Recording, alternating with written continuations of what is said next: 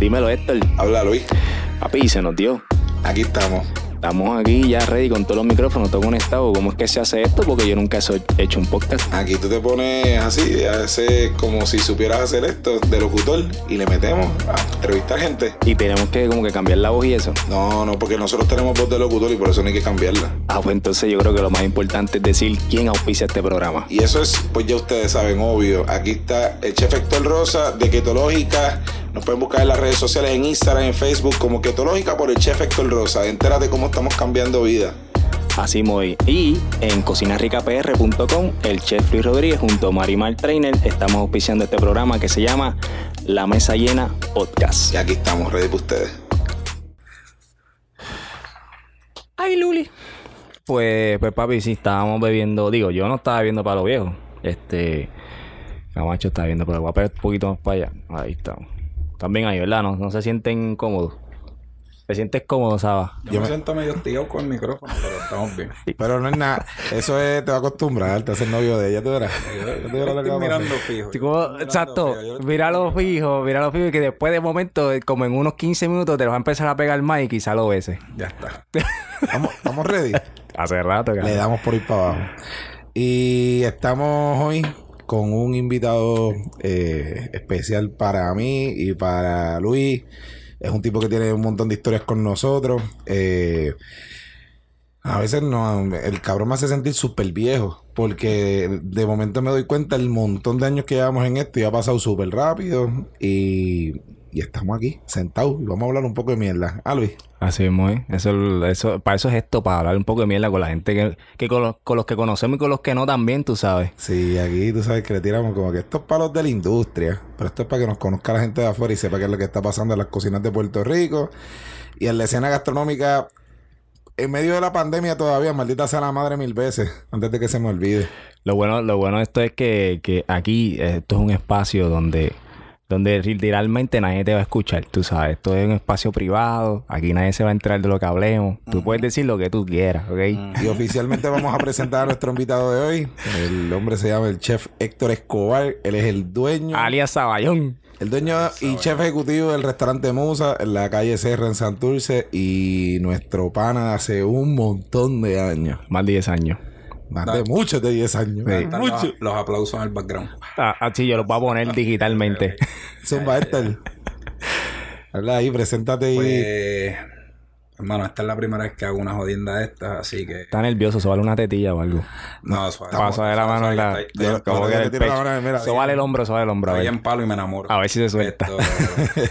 y yo le dije a Luis que pusiera la luz bajita y no quiere. Claro, quiere. Oye, quiere que ponga la luz dimia. Entonces, y él dijo que, que le gustaba la luz prendida. Ya, chacho. No, pero ya es un poquito más alcohol. Ah, papi, nos fuimos a fuego.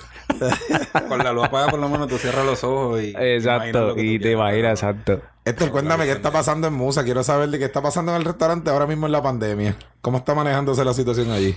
Pues, mano, la pandemia. La pandemia para mí, honestamente, ha sido más difícil que María. Y yo creo que María impactó a todo comerciante y no comerciante también, ¿verdad? nos impactó de una manera bien fuerte, pero en María sabíamos que en algún momento se iba a parar, iba a acabar. La luz iba a llegar, el agua la íbamos a tener, los productos iban a volver a llegar. La pandemia ha sido algo que realmente no sabemos cuándo termina. Entonces es un struggle constante porque tú abren un poquito hoy el comercio y cogiste dos o tres mesitas más, vendiste más hiciste más compras, obviamente, ¿verdad? Porque mientras más vende, más compras. Y de momento mañana te dicen, te levantas con una noticia, eh, bajamos al 25%, los domingos estamos cerrados, que by the way es el mejor día del negocio. Cáguense en su madre ahí, cojan. Exacto. La compra que hicieron, congelen las lechugas. Aguanten por ahí para abajo y paga con unas mierdas de venta, paga esas nóminas paga a los empleados que pues que llaman y dicen, mira, estoy enfermo hoy. Porque lo que pasa es que la gente se cree que la gente que es dueña de restaurante y los ven llenos así, eh, son ricos. Y podemos aguantar el golpe ahí eh, al principio. el día de la pandemia a mí me entrevistaron del canal 4, creo. Julio Rivera Sarmiento y me pregunta, y me, hace una entrevista y me meto los comentarios de Facebook cuando pusieron la noticia. Y me acuerdo de un cabrón, me acuerdo de ti, No me acuerdo el nombre, te lo juro que me voy a acordar de ese comentario otra vez que. Cabrón, se acuerda de ti, no tu nombre, pero después Pero cuando, sabes, cuando, veas- el podcast puedes volver a hacer otro comentario estúpido. Dijo, puso, eh, take it cupcake. Y yo, mira este cabrón.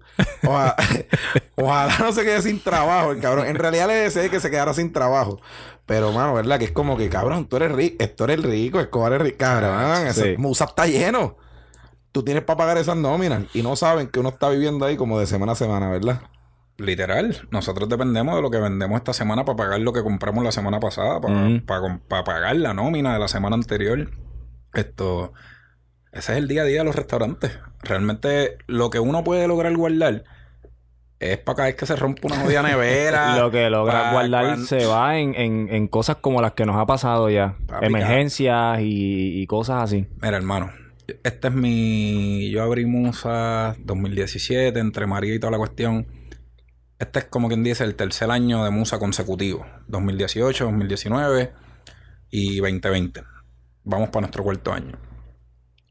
Lo que tú logras guardar, yo nunca había visto que te lo metieran de una manera tan cabrona como te la mete el gobierno. Sin vaselina ahí. No, papi. El gobierno tiene todas las teclas, todo, todo, todos los tecnicismos para cada vez que tú dices, pero esto hay que pagarlo también. Yo, ignorante al fin, yo nunca he sido dueño, ¿entiendes? Eh, me enteré hace poco que yo tenía que pagar el CRIM por los equipos que ya yo compré. Le tenía que volver a pagar al gobierno. Sí. Por algo que ya yo pagué. Impuesto de inventario Exacto. en tu negocio por O sea. Sí. Entonces, Y deprecian, cada año deprecian Sí, un poquito. de- eso- eso- pero si lo deprecias demasiado, pierde el, el- el negocio, pierde el valor. Pierde también. valor, exacto. Entonces tú tienes una, una encrucijada en contra de me veo bien ante el gobierno y le pago o, eh, y no le pago, tú sabes, me voy, voy en, la- en el shadow por ahí digo, no, papi, los equipos están viejitos. O digo que este negocio vale lo que fucking vale y me cago en mi madre con el cream. Sí. no, hablemos, olvídate del CRIM, vamos a hablar del desempleo. Ay, pero- Ajá. Oye, tengo gente que lo más seguro trabajó dos días y nunca volvió a Musa. Y te, llega- gente- y te llega la carta que porque En los dice... restaurantes pasa. te llega la carta que dice Juan del Pueblo, dice aquí que está solicitando el desempleo. Ah, entonces mira, a mí me pasó algo así. Y, y entonces no, no necesariamente tienes que haber sido tú el último patrón para que te cobren el desempleo a ti. ¿Tú lo sabías? Porque me pasó que un empleado lo solicitó y cuando digo, pero si este tipo salió de aquí y después tenía otro trabajo. O sea, no, no es una persona que se fue de mala ni nada, tengo una buena relación, pero yo digo, yo no fui su último, su último patrón. Y me estaban cobrando el desempleo a mí. Me lo cobraron a mí. Yo O aprendí no sé. todo eso también. y e incluso ni tan siquiera ya el, el gobierno tiene un revolú que ni tan siquiera ellos dan abasto para poder confirmar si esa persona trabaja, si no trabaja contigo. Eso aprueban por ahí para abajo y ahora mismo nosotros estamos a un por ciento que estamos a un empujón del máximo. Con una mierda de empleomanía. Ujú. Entonces, En un restaurante de 2.000 pies cuadrados. Exacto. Y nos cobran y tenemos casi, tenemos que pagar el porcentaje de desempleo de un Walmart. Por decirte, el máximo casi. Por la cantidad de personas que sigue solicitando. Y como tenemos un gobierno mediocre, que no da abasto, que no pueden, ¿verdad? Que esto, pues, seguimos pagando las consecuencias. Esto, y yo creo que lo más, lo que lleva a quiebra cualquier negocio en Puerto Rico Es el gobierno. es el gobierno. El gobierno, El punto. gobierno. El gobierno. El Simple y gobierno. sencillamente. Es el gobierno y bah, yo tengo historias bien feas del gobierno. Yo lo que pasa es que si me siento en esta y nos vamos en esa en esa pendeja, no terminamos. Hacemos una hora a hablar de ir a Hacienda. Ujú. Claro. O sea, eh, y perdemos. Y en verdad es, es bien triste. Es bien triste en San Juan específicamente. Que primero que los permisos son una puta mierda. ¿Tú te tomó cuánto? ¿Un año sacar los permisos? Permisos y renovar un permiso y llegan y no, y tienes que ir a donde este y esta oficina, pero debes esto otro, nadie tiene una contestación, sigues dando vueltas, pagas multa, eh, eh, todo es un revolú. Te mandan en la misma oficina, vas a siete oficinas en la misma oficina y las siete personas no saben. Nadie tiene este, una contestación Nadie tiene una contestación. Nadie, sabe por qué clara. y, y nada. Yo no, yo estoy esperando que alguna persona escriba Hacienda for Dummies para entenderlo. Porque es que, mano, en los pisos y la oficina fulano, entonces va acá y tienes que tener suerte que la persona que te atiende ese día sea buena gente. Ujú. Porque si es mala gente, ay, bendito, si, si a ese hombre le pegaron cuernos ayer y se enteró, Sí, papi, tú a quiebra. Sí, sí, decir- te jodiste, te vas a quitar contigo. Te va a decir, papi, mira, yo, yo te aconsejo que te vayas a la quiebra. De verdad, a mí me dijeron eso una vez en Hacienda con una deuda de 12 mil pesos. Y me dije, ¿a la quiebra? Y me dice, sí, sí, es que esto no hay plan de pago aquí ni nada. Y Eh, o sea, estamos ya. trancados, no hay manera de pagar una cosa que yo no sabía que, que, Gracias a mi contable, que fue súper bueno. Se lo recomiendo a todo el mundo, que se fue con mis papeles por tres o cuatro meses y no lo encontraba con ninguno de mis papeles y se me atrasó un IBU. Hermano, te lo agradezco. Me- bueno, tú sabes. No, no, si la gente supiera que, que montar un restaurante no es cocinar y ya. Esto, Eso lo dijo, eso es así. esto, esto es. Ojalá fuese eso. Ah, no, fuésemos las personas más felices del mundo. Mira, cabrón, nosotros tuvimos una degustación. Una degustación. Nos hicimos una boda de un pana. ¿Te acuerdas de Cierto, esa la boda? de Joel. Este cabrón, Hé- Héctor, Héctor y Nelson, juntos en una cocina. Y. Eso estaba allí, eso era en Carolina, ¿verdad? La hacienda, una hacienda allí. En la Campo hacienda Rico. Campo Rico. En la hacienda Campo Rico. Mira, de los pocos días en mi vida que yo puedo decir que cociné feliz. Eso estuvo al garete. Pero es, es eso. Uno piensa como cocinero que cuando uno llega al restaurante tienes el éxtasis de estar ahí y decir, ah, papi, esto es mío, qué cosa cabrona, vamos a cocinar. Ujú. Achi, empieza el vale parking a doblar aro. La primera semana, la primera semana Musa, Ay, el Vale deja, dejó una Mercedes. Nosotros no habíamos vendido todavía ni cuatro risotos allí. ¿Cómo? Papi, la primera semana, te lo juro que no sé si era el segundo día o el tercer día estar abierto. Y Vale Parking se le ocurre dejar una Mercedes en la cerita. En vez de subirla, la sí. dejó. Ahí, en el le- Baden, en el Baden. Alguien le llevó el retrovisor. Nos tocó, no habíamos todavía cobrado la primera cuenta y ya teníamos una deuda de como 800 dólares en un retrovisor que teníamos que pagar. Ay, Ay, papá, a mí, a mí me botó dos llaves de carro. A mí me chocó una, Esa, una esa es la peor, ¿verdad? Una les sí. Que te boten allá porque los No, carros. no, no, porque... no, Que te boten la llave con el carro apagado frente al restaurante lloviendo. Y, Y tú dices, ¿y qué hacemos? Con el carro, el tapón, el revolú. Y dices, diablo, ¿qué carajo voy a hacer? Y el, y yo cogí al tico y le guaco, cabrón, quítate los zapatos. y vete afuera y busca la llave de ese cabrón Jeep y tú lo vas a encontrar. Ay, papi, llegó Joaquín por la puerta de la cocina con los pantalones en rollo como Juan Bobo. Mojado, pero como hasta la cintura. Olvídate, lo de los pantalones y los zapatos no funcionó.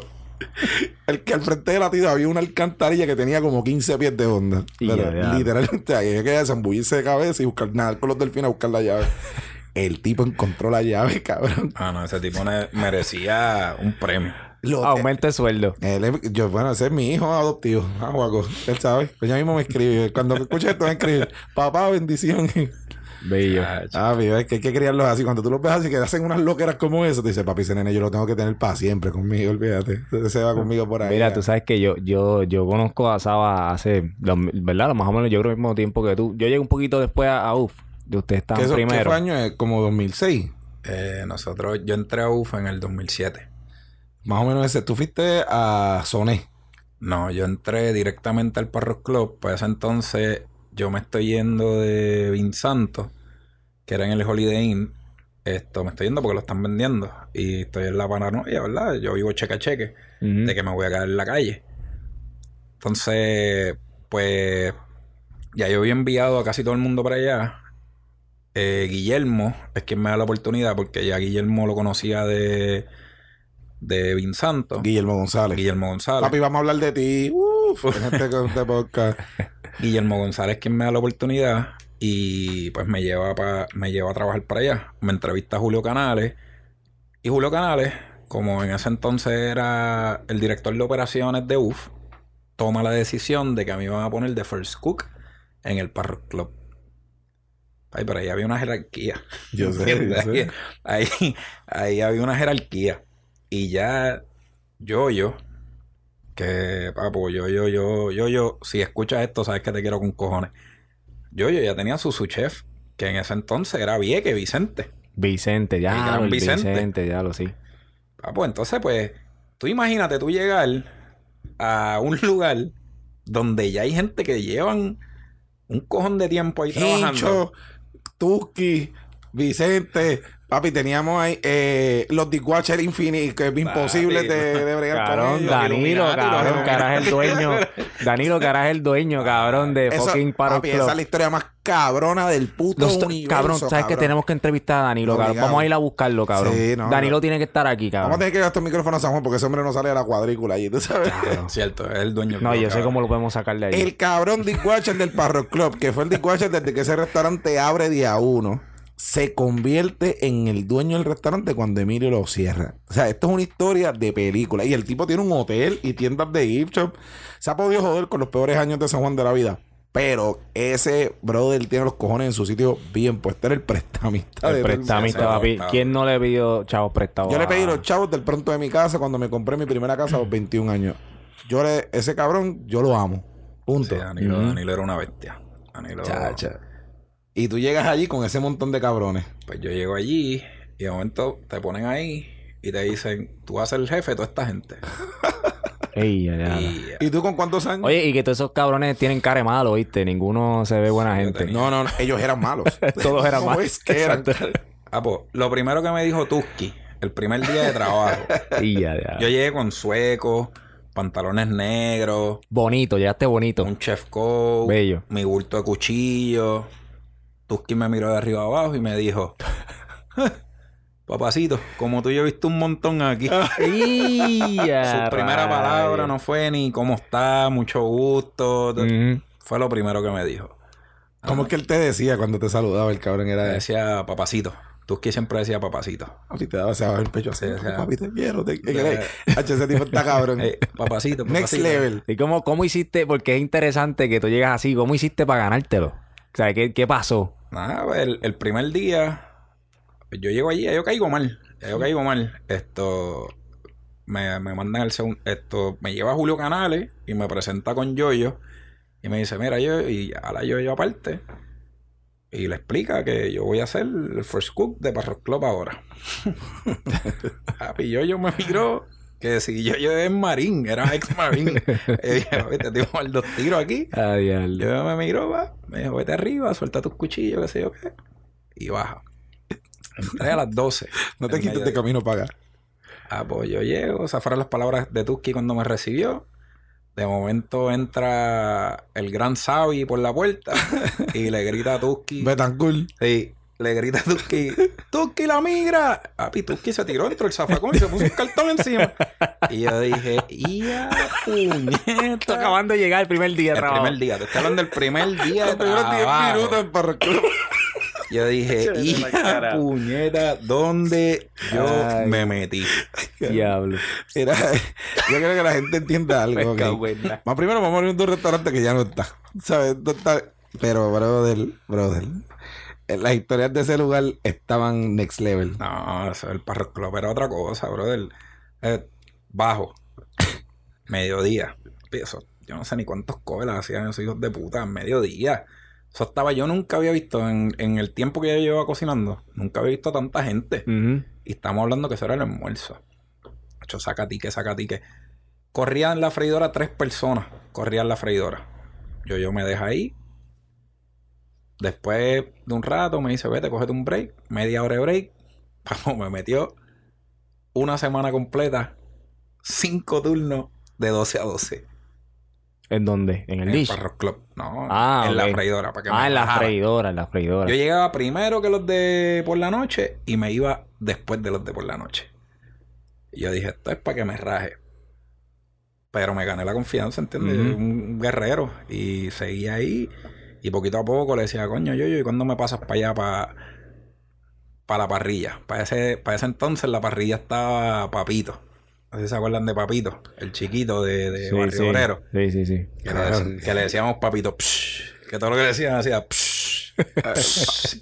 Papito turbo, papito turbo. Papito, negrito, rasta, Papi. hincho, ninja. Ser una cepa que olvídate. Y Todos eran como que, eh, era como que, pues, oye, y si juntamos a todo el mundo y hacemos como que un- un- una novela, cabrón, una película de uf, cabrón. Yo creo que juntar a esa gente es- es- va a estar, eso sería un challenge, ¿sabes? O por lo menos juntar los que tienen las historias. Ay, yo no, yo no sé si Para buena- contarla, para contarla. no sé si sea buena idea juntar tanta gente así, pero Y no, y, y esos son los de adentro, papi, los de afuera. Rodney, eh, los muchachos de, de, de los Ronald, ¿cómo era que se llamaba? El, el, el Prieto y el, y el otro. estaba. Diablo, se me fue el nombre. Había otro que era. Estaba Johnson y estaba el primo. que- Johnson era Claro, Johnson. mega fuego. Sí, Pana Johnson. tuyo. Sí. Bien cabrón, era súper buena gente. Johnson todavía, ahora está por allá por, por Arizona, no sé dónde rayo está, que terminó siendo gerente de Parros Club, empezó, empezó como Ronald y llegó a ser uno de los gerentes. Caballo, Los últimos que estuvo súper buena gente. Pero Parrot era un lugar que dio escuela, ¿verdad? Parros Club hizo la cepa de los que, de los que están o llevan la industria. Yo creo que uf, marcó la, la vida de, de- ¿verdad? De los que estamos. Y de los que han estado y los que probablemente estarán. Porque así mismo nosotros también impactamos la vida de los que están creciendo ahora. Papi, nosotros somos jóvenes, nos faltan todavía 30 años más. Sí, somos jóvenes. Lo que pasa es que la madurez y lo que uno ve ahora. Y creo que toda esta cepa que está viniendo ahora quieren ser, yo les llamo los chefs de Instagram. Sí, Esto- eso es lo que estamos hablando de lo de los que salen de la universidad y quieren cobrar los 15 pesos la hora ya. quieren cobrar 15 pesos la hora. ¿Cuál es la experiencia? Pues Yo hice práctica con fulano. Dice, papi. dos, dos experiencias de trabajo, entonces quieren hacer, quieren platear con pinzas y poner microgreens a todo. Y, bueno, Y andar con dos cucharas en el chef coat. también esto. Yo he tenido cocineros que me renuncian porque yo no uso chef coat en musa. Ajá.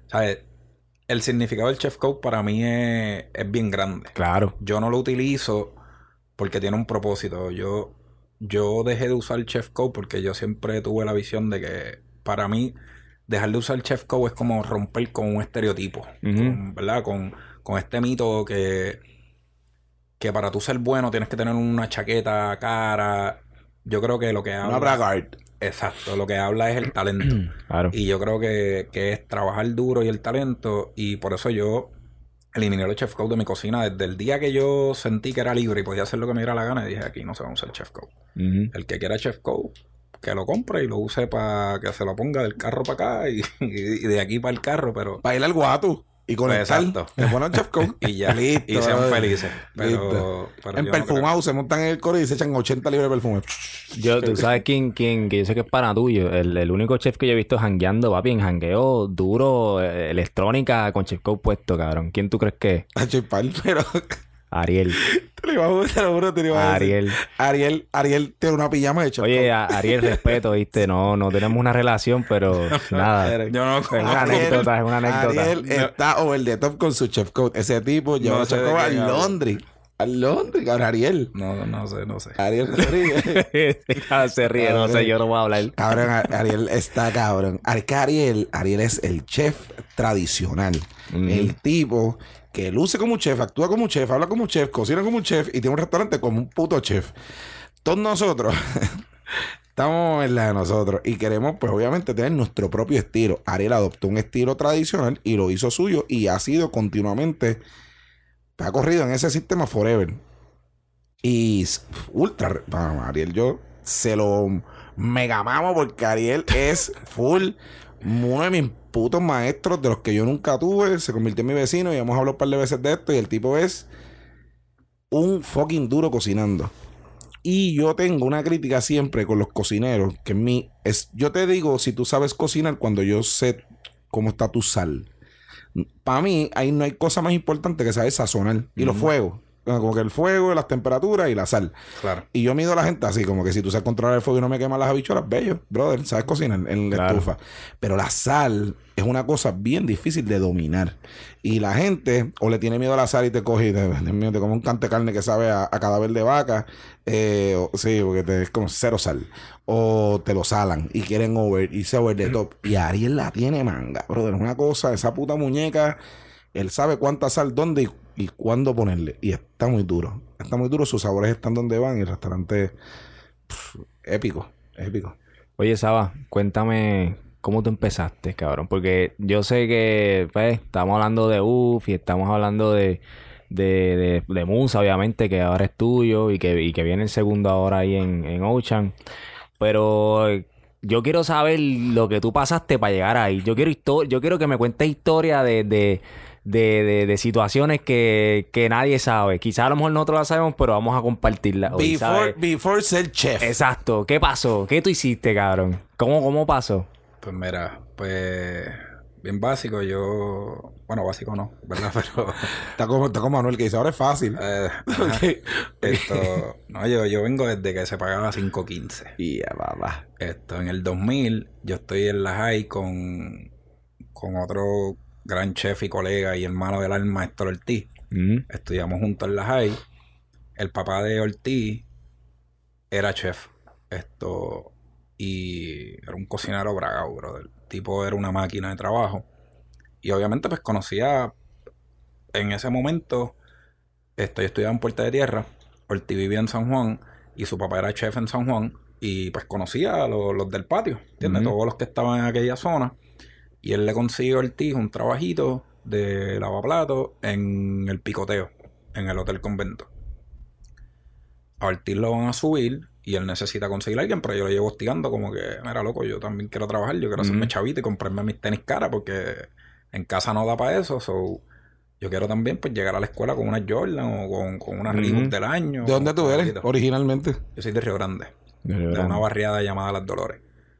Esto, pero mami, yo nunca encajé casi en ningún mundo, porque gracias a Dios, mi mamá me pagó una buena educación a fuerza de dos trabajos. Yo era de una barriada, eh, una familia súper humilde y bien sencilla, pero mami pudo pagarme una educación en Somi Hills. So, yo estudié en colegios bien fuera de nuestro alcance y nuestro presupuesto. So, yo vivía como que en, en medio de los mundos. Esto, yo era jibarito, eh, el acento cantado, esto, escuchaba underground.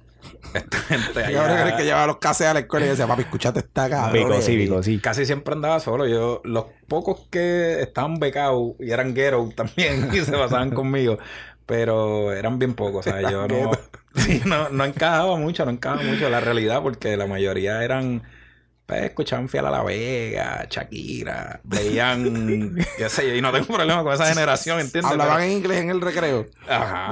Ajá. Las libretas eran de Backstreet, de Backstreet Boys y NSYNC y esas madres. Veían MTV. cabrón. ¿Y las tuyas? ¿De qué eran las tuyas? Ah, papi, la, la que era Jim Jim Book. Book. Jim Book. Ok, ok, ok, Y los zapatos tienen que ser Timberland. Timberland. Si no, no, no, no. Si no, no llegaba a la escuela. Timberland. Y como me obligaban a coger de ruedo, yo los enrollaba. Yo no podía coger de ruedo porque si me quedaban por encima del tobillo, había un problema.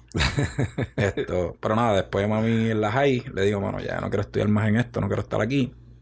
Y que supuestamente para que no me perdiera, me dice, no vas a estudiar en una pública en Río Grande porque allá te vas a perder.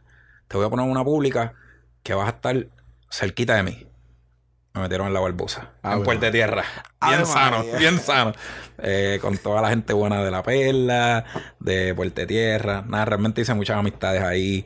Y, y me fue, me fue cabrón ahí también. Esto, Y ahí fue que conociste a Héctor Ortiz. conocí a Ortiz, Ortiz me llevó a trabajar y empecé a fregar a los 15 años. Otro más que empezó fregando. Qué bueno que dices eso, porque ves, si no llego a preguntar, no te llego a preguntar, la cuéntame desde el principio, porque es que es bueno que digas eso. Por lo que hablamos ayer, este, toma como, como dijo Camacho, toma tienes 10 que- años Ser cocinero. ser cocinero. Que tú digas que yo soy un cocinero te toma 10 años. Y yo creo que está acertado. 100%. 100%, 100%. Todavía, todavía el sol de hoy, mano, yo se lo digo a mucha gente cuando el título de chef lo, lo llevamos con mucho orgullo. Pero todavía, todavía, ah, yo creo que en el último año yo estoy descubriendo mi identidad como cocinero mi propio estilo. Esto, porque por muchos años uno trabajando para otras personas, pues te toca, ¿verdad? Hacer para lo que te pagan, que es replicar la receta de otro. Cuando al fin tú tienes esa, esa oportunidad de hacer lo tuyo, estás perdido porque tú llevas replicando recetas de otro. No es lo mismo tú trabajar para un lugar y aprender a ejecutar algo bien y aprender a hacerlo bien, que de momento hasta un menú. Y ahora, Dale. Y no, y no solamente costealo, dale. Costealo. Menú. ¿Cómo, cómo puñeta se escribe una receta? El primer breakdown que yo lo vi, que yo vi en un papel de un chef haciendo un breakdown de un menú, fue de Guillermo González. Y te Coño, yo que- también. Que, hoy, Yo también. hoy, todavía cuando yo arranco un menú, yo lo arranco como Guille y yo pongo el breakdown como él lo hizo. Yo no más, o sea, no sé cómo, cómo él tiene eso tan fresco en la mente, pero Guillermo, Guillermo era un cabrón hablando, ¿te acuerdas? Papi, Era y- no, es. Eh, eh, ah, sí, sí, pero en el las, flow Ricky Martin. en las- papi, lo que pasa es que esto se hace de esta manera, mira. Oye, pero pones matemática, porque tú sentabas a hablar de números con el tipo te lo sacaba ahí con un papelito ahí. Papi, no un es un bolígrafo. caballo, es un caballo. máquina, y, y, y me decía, dila así, ven acá. cabrón, estos pan pendejos me pusieron Diblasio y me quedé Diblasio para siempre porque como estos eran unos cacos y se recortaban ahí de, de, de Nicky Jam todo el mundo. Pues, yo llegué con el pelo bien despeinado, pues yo era, yo era Di Blasio. Gracias, Blasio. Nelson está cabrón. Nelson, Nelson Ay, Raúl Di Blasio, este cabrón. Se le puso nombre y apellido el cabrón. Sí, porque ya había un Héctor y no podían haber dos Héctor. No como ya yo era Héctor, Claro. como ya yo era Héctor, Sí. pues él dijo, no pueden haber dos Héctor, tú eres Di Blasio. Y se quedó Di Blasio. Y me jodí. Y papi, Dibra, mira, tú coges la... No es lo que tú sepas, es lo que la gente cree que tú sabes. Y este cabrón... Sí, pero eso lo dijo Dort en una reunión. Yo me acuerdo que Dort dijo, ah, pues, Se lo ¿quién se lo copió a quién? ¿Quién se lo copió a Guillermo? Nada, Guillermo es más labioso. ¿Verdad? Sí, sí. Yo le Porque creo- eh, eso fue yo lo le que creo dijo. más a Guillermo, Guillermo. Guillermo, Guillermo. Sí. Sí, sí, sí. Ah, pues a mí la primera vez que, que yo le dije, le dije a Guillermo, no te preocupes, y me dijo, papi, yo no me preocupo. Yo, me ocupo. Ah, diablo, me la sé, cabrón. Yo A mí me lo dijo "Wow, 25 mil veces, cabrón. Ay, Guille, cabrón. Lo que Qué te duro. está diciendo ahora que me iba a encargar. Qué no, no. duro, cabrón. No te qué molestes. duro. Qué duro. Este Guillermo. Ya le quiero, le quiero decir eso a alguien en los próximos días. Sí. Voy, a, voy a provocar la situación La para próxima, tener que sí. decírselo a alguien. en Cuando digan no te días. preocupes, tú le tiras. Ajá, yo ¿en no me serio? preocupo. Yo no me preocupo. Serio, serio, serio, serio. Con voz de Ricky Martin, por favor. ¿Cómo te- que- Y de ahí el tipo ahí con los, con los dance covers, los pantalones picados, papi, el flow más cabrón del Yo le decía que parecía un, un vaquero, pues él caminaba y como que brincaba un poquito, ¿verdad? Parecía un vaquero. Qué personaje, cabrón. El Qué tipo más era gufiado. La, que la pasamos cabrón con él. Las veces que pudimos compartir de verdad, que nos íbamos para los catering, el tipo es un cabrón. Ujú. Y era una máquina de trabajo. Sí. Guille. ¿Tú lo viste en la línea del contigo? Yo cocino con Guille no mucho, porque realmente las, las pocas veces que pude cocinar con él fueron, fueron contadas. Pero realmente a Guille, antes de que él tuviese a cargo en el Parro Club y todo eso, eh, le decían el pulpo. Y, Guille- Y tiene un, tiene un tatuaje, un pulpo. Exacto. Sí. Por eso es el tatuaje del, del pulpo. Pero Guille es una máquina de producción. Guille es una máquina y es igual que nosotros. Un tipo que viene de abajo y... ¿Verdad? Me puedo estar equivocando, Guille. Si lo estoy diciendo mal, me corriges después. Pero su familia tiene, tiene, ¿entiendes? Una familia Pudiente. es pudiente. A lo mejor no son ricos, pero viene de una buena familia. Ujú. Pero él escogió cocinar. Por eso el flow de hablar así. Sí. Eso es de, eso es de Bellwin School, de seguro. Pero él escogió la cocina y su pasión siempre fue la gastronomía. Y Guillermo no estudió gastronomía. Guillermo es un cocinero De la de Pero, calle. oye, tú sabes que él abrió el, el restaurante de Ricky. Pues, o sea, no, eh, no, esto no es mentira, cabrón. Él Miami. abrió el restaurante de Ricky Martin en Miami. Yo Es le decía, cierto. cabrón, todas así porque tuviste tanto tiempo con él que se te pegó, cabrón. se cojonaba conmigo porque le decía eso. En verdad, Guillermo me abrió los ojos así como que me los metió en la, para abrir los ojos. Tuve yo unas dos o tres situaciones en paz. Yo era un miel de cocinero, yo era un tipo que estaba haciendo ensalada. Pero yo tenía la mente donde iba. Estos tipos, a diferencia mía, los, muchos de los cocineros de las líneas quieren ser cocineros de línea, punto. Y No son felices. responsabilidades. Sí, sí. Mientras menos, mejor por lo que me pagan. Y yo era al revés. Dame más y no me importa. Llevo dos horas antes, no me pague, no me importa. Yo quiero estar aquí. Y Guille vio unas cosas. Una vez ese cabrón, un 31 de diciembre, dos o tres veces. eh, una vez había un, un 31 de diciembre, yo trabajaba por la mañana. Cuando votaron a Ninja, que a mí me ponen por la mañana, eh, yo estoy en, el- en la cocina y yo veo que no llegan dos cocineros del prep de arriba y no llega uno de la línea abajo. Y yo sabía que Guillermo el día, el día anterior le habíamos pasado un poco cabrón y estaba un poquito escocotado. Y yo piché a llamarlo, a, a alarmar nada, porque no, no hacía falta. Entonces yo cogí y traje uno de abajo, yo siendo un cocinero, literalmente yo no, yo no manejaba la línea, yo era el primer cocinero de la cocina. Yo estaba ahí, cocinaba al frente. Bajo uno de allá del pre, puse uno de allá, le dije a los muchachos a ver quién estaba, quién estaba disponible de otro restaurante para ayudarnos, porque el restaurante se llenó. Y cuando Guille llega por la tarde, dice, ¿qué carajo pasó aquí? Y dije, bueno, cabrón, faltó este, este. Y porque tú no me llamaste, y yo, cabrón, porque no hacía falta. Corrimos, todo salió bien, no hay ningún error, nítido. Vamos para arriba. Y me lleva para, para arriba, nos vamos para el techo y me coge así por los hombros el cabrón. Y me dice, cabrón, tú te tienes que ir de aquí. Tú te tienes que ir de aquí, que tú no vas a aprender nada. Yo tengo amigos en Miami, vámonos para Miami. sí, cabrón, yo sé, yo, yo me voy a ir pronto. Te digo, yo tengo planes de irme de aquí. Pero y en ese momento identificó que yo podía hacer cosas que estaban fuera de lo que la gente entendía, que yo sabía. Y tal vez yo no sabía un carajo, pero me sabía vender como un cabrón. Sí, no, pero yo, yo te entiendo porque yo, yo tuve una relación bien cercana con él, ¿sabes? De, de hasta quedarme en su casa y todo, de que Guillermo, préstame la llave de tu apartamento, a, a ese nivel. Panas. Súper pana. Y, y, y eso que tú estás diciendo es una cualidad de él de saber, este, quizás a lo mejor relajando contigo, tú sabes, y, con, y, con, y no hay tan serio como podrás pensar que puede hacer, eh, pero realmente el tipo sabe elegir a esas personas y, en, el momento que menos tú te lo esperas, el tipo te resalta eso. Y a lo mejor no te lo dice, te lo dice una sola vez en toda la vida que te conoce, pero te lo dijo. Y eso que te pasó a ti me pasó con él también y, y su- supo reconocer ese, e- ese, ¿verdad? Esa chispita que uno tiene ahí y la persona te dice, pues tú vas, tú vas a lograr tus metas porque, pues, tú, tú Claro. estás, estás, estás enfocado, se ve que estás haciendo lo que tienes que hacer. Y sabes qué, papi, la pegaste, cabrón. ¿Qué caballos creaste ahí, bro? Sí. Estamos Duro. bien fucking duros. Nosotros, en verdad, esta, lo que está hablando esto ahí, como que ese, ese corillo estaba muy cabrón. Esa cocina. Sí, mano. Esos palos, como se corrían, brother. Ah, para, para Rock Club tú llegabas, daban las 5 de la tarde y tú veías las cortinas abajo. las tenían como... No las bajaban completas, estaban como, como a medias. Y tú veías todos los pies de la gente afuera y tú decías, cabrón, ya sé. Esto ahora ya estamos muertos. Arrollado. Y literal, eso abrían las puertas y era todo lleno. Ya, un sitting, ahí. Y tú, ok, esto no va a parar. Y hasta las 10 de la noche. Printer vieja escuela. Sí, ya lo sí, cosa cabrón. Y el cabrón no paraba. Que te acostabas a dormir y soñabas que estaba en tu casa, tú soñabas con el jodido printer. Cabrón, y Nelson en la línea. Nelson.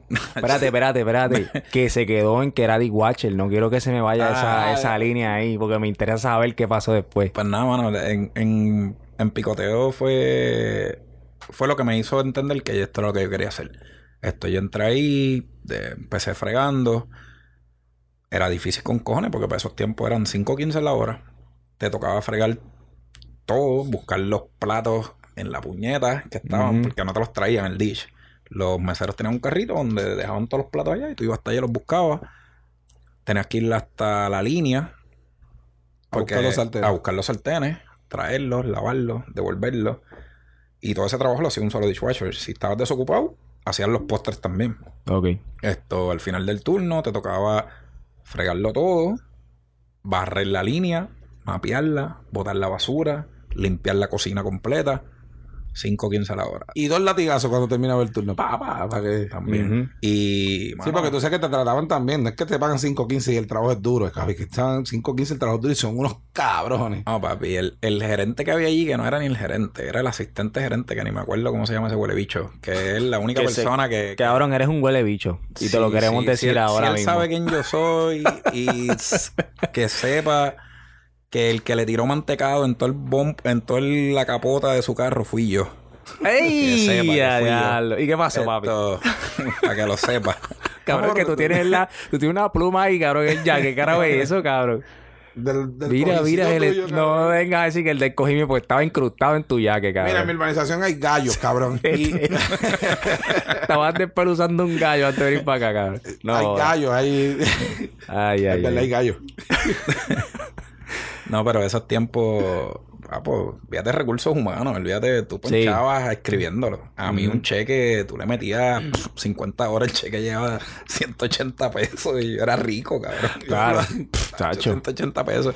Yo invitaba a todos mis panas a jugar gocha. No tenía nada que hacer con los chavos. Vamos a jugar gocha. A todo el mundo, a todos los del barrio, vámonos a jugar gocha. Unas tenis nueve y listo. Y ya, yo era el hombre más feliz del mundo. Que mucho había que trabajar. Esto, pero sí, después el mismo dueño era el de Café Bohemio. O cuando Y faltaba te el subieron de cocinero allí. No, allí yo le metía a la prepa y estuve de dish también. Esto, y hacía las dos cosas, hacía las dos funciones. Y llegó un punto que entonces aprendí y era, cabrón, como nunca me quejaba, pues se dieron cuenta que yo podía fregar toda la trastera del día, más hacer prep y fregar la de la noche. Entonces se ahorraron el dish de por el día también. Entonces tú llegabas y tenía tres fregaderos desbordados. Y el cabrón de Antonio Buendía llegaba, buenas, buenas, buenas. Vamos esto, espabilate, espabilate, ponte las pilas que necesito que me rellenen esos calamares y los buñuelos que te quedan de la puta madre. Y yo, hijo de puta, paga 5.15 más para por lo menos yo llegar, Claro. Y, tra- claro. y fregar un poquito más. No, papi, había que matar el dish completo y después irme a hacer prep y después volver al dish. Y eso fue en pico. Quiero, vamos, vamos a darle rewind a eso, vamos a darle rewind porque que quiero que, quiero que, que todos los, los cocineros que nos están escuchando ahora, este, que nos, que nos tienen que escuchar porque les conviene que nos escuche para que, ¿verdad? Para que aprendan, para que lleguen a viejo, como decimos. Dale rewind a esa parte. Tú fregabas el Yo turno de llegaba- la mañana. El turno de la mañana, yo llegaba a las 4. Picoteo te podía vender para esos tiempos Estamos hablando en el 2000, Ujú. hace 21 años atrás. Esto, Picoteo te vendía 2500 a tapa. ¿Sabes la trastera que había de la prepa? Eso corrían cuatro cocineros y dos en el prep. Cuatro en la línea y dos en el prep. Dos bartenders. So, imagínate la trastera que había allí cuando tú llegabas a las 4 de la tarde. El dish de tres estaba desbordado de los trastes de la cocina, de la prepa. Todos los sartenes no quedaba un solo sartén limpio y los platos no cabían. So, yo tenía que llegar a fregar todo eso. Terminarlo, pues entonces hacer los buñuelos porque me quedaban bien y rellenar los calamares. y seguir fregando Y después durante seguir el turno. fregando. Seguir fregando durante el turno. ¿Viste? Y después brincaste a Vinsanto. Después fui a Vinsanto. Obviamente ahí entendí que eso era lo que quería hacer. Me fui a estudiar a la UNE y brinqué ¿Y cogiste clase con quién? Que lo hablamos ahorita. Cogí clase con Portela y con Piñero, el gran, el gran Patrick Escobar, que todavía está allí. Los tres me dieron clase igual a mí Sí, también. esto. Padre tenía un Porsche para ese tiempo, papi. Yo no sé si lo tendrá todavía, pero tenía un Porsche. Y yo decía, coño, yo quiero ser... Este chef está aquí ya para llegar en el Porsche para la universidad. A mí me cogieron de pendejo, dijeron. Me acuerdo que la persona que me dio la, como que el tour por la universidad me dice, no, porque los chefs se ganan de 65 a 90 mil dólares en Puerto Rico. Y uh, diablo, qué cabrón es eso. mejor que enfermero. ¿sabes? Voy por ahí. Cabrón, cuando yo me que yo digo que, que lo que pagan es que 725. Tacho, 5 kilos, 5, 15. Pero es que te dijeron la verdad. A los chefs. Tú eras cocinero, o sea, todavía tú estabas en... pre- Pues si eras chef, después de 10 años de ser cocinero, sumarle 5 más para que entonces después enseñen a llamar chef, pues ahí es que ibas a cobrar eso. Y cuidado. Tacho, los sueldos en Puerto Rico para los cocineros están bien cabrón. Está cabrón y para lo que hay que trabajar está, está bien cabrón, pero yo creo que por eso es que yo siempre he dicho que la cocina, la cocina es de la gente, la gente de la calle, mano, la gente, la gente de, de, de coraza, o sea, de cuero duro. De la cocina no es para Pa' blandito. para gente con y, me ofendí. Y para los tiempos nosotros decían. Era cabrón.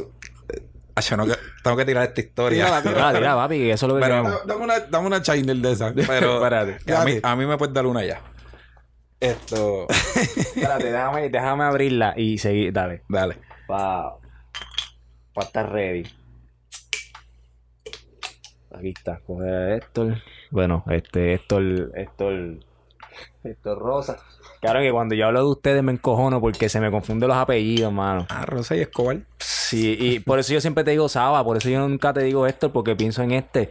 Y entonces a veces digo Rosa y después a veces no sé, no me acuerdo del Escobar. Cabrón, dímelo a mí que conozco como a 200 Héctor. que como que- Papi, yo creo que para los tiempos que nosotros nacimos. Ese era el único- ese Era era el- Héctor y José, yo creo que era lo único que se llamaba. la Súper original, mamá. Te quedó brutal ese nombre. Oye, Google. tío Luis, cabrón, imagínate. Google Héctor Escobar. Por la madre mía hay como ocho. Mi Y- y el abuelo era primero Héctor que va a Escobar, salir Mi papá era es- Héctor Escobar. Yo soy Héctor Escobar. Mi tío es Héctor Escobar. El hijo de mi tío es Héctor Escobar. Mi hijo mayor, yo soy más cabrón que se llama Héctor Escobar. mi hermano es Héctor Escobar y el hijo mayor No, es pero Héctor no te Escobar. puedes quedar porque tú le pusiste No, Escobar a yo, tu soy, hijo yo sé, también. yo también soy un cabrón. Yo sé, yo sé, yo soy parte de ese, yo soy parte del problema. Del problema, El exacto. corillo, cabrón. Quiere Tira bien la historia, tira la la historia. La historia, Mira, la historia. yo, yo, ¿verdad? En, en picoteo, Antonio era, era bien rough. Era un tipo fuerte, pero era bien GI. Pero Antonio no era. Ese era el chef. El chef. Era español. ¿Verdad? El tipo era una. Era una máquina. Una máquina. Un talento. El tipo hacía chavo con, con mierda. Lo que yo siempre he dicho que es que es talento, ¿verdad? Tú coges una porquería de producto o lo que sobró y sacarle dinero. Porque, ¿verdad? Tú compras un producto caro que ya tienes la mitad del trabajo hecho, sal y pimienta, lo tiraste ahí, pues quizás no es, no es tan complicado, ¿verdad? Pero, pero coger a veces las cositas que, que eso es lo que lleva a el reto más grande. Y ese tipo era una máquina, ese tipo no botaba nada. Pero cuando te digo nada, me decía, aquí lo único que botamos es la cáscara de, de mango y, y los del huevo porque no tengo que hacer con ellos. Pero todo lo demás lo usaba. Y te cogía de pendejo con una facilidad. Hacía flan, el mismo flan. Te lo vendía de queso, de vainilla y de coco. Era el mismo, por la madre que me parió, era el mismo flan. Los mismos ingredientes, no cambiaba nada. Era el mismo flan. Lo picaba. Si era de queso, le metía una salsita, cogía el- la crema catalana, la, la soltaba con, la, con el almíbar de la canela ok. y te ponía un poquito de- y ese era el de queso. Tenía que eso. Tenía- el de vainilla te ponía el pedacito solo. Y si era de coco, le echaba coco rallado. No, Qué eso, eso era un maestro, eso era un maestro, eso era un maestro, eso, era un maestro. Pues nada, ese fue el primer chef con el que trabajé. Luego de eso, cuando empecé a estudiar, que entró Vinsanto, Guillermo sale y ahí mismo está entrando, contratan a Nico. Ok.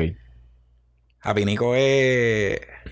Nico es como mi papá, ¿sabes? Ni, ni mi papá, porque Nico, Nico no me lleva tantos años.